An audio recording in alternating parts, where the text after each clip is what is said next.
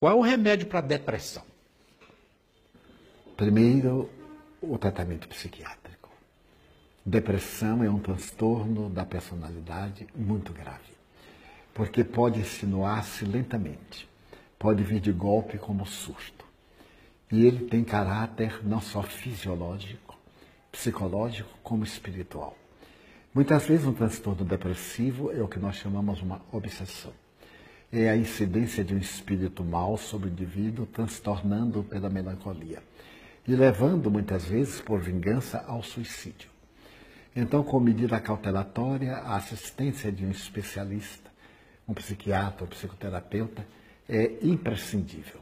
A depender do problema depressivo, o tratamento deve ser feito com muito cuidado, principalmente se for uma depressão bipolar em que tem a crise de melancolia e depois a crise de euforia.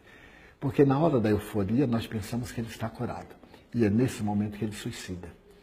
Porque quando ele cai, ele perde o sentido da vida e foge daquela sensação terrível.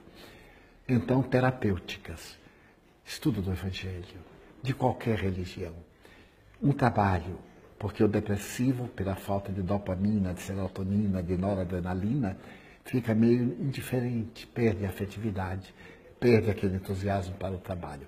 Um tipo de ação para que ele possa conseguir reproduzir esses neuropeptídeos. Hoje, os modernos psicoterapeutas recomendam caminhadas. Uma caminhada de 8 quilômetros vale como um barbitúrico. Então, se ele conseguir submeter-se a um tratamento cuidadoso, receber passes, tomar água fluidificada, orar, ele recupera da depressão.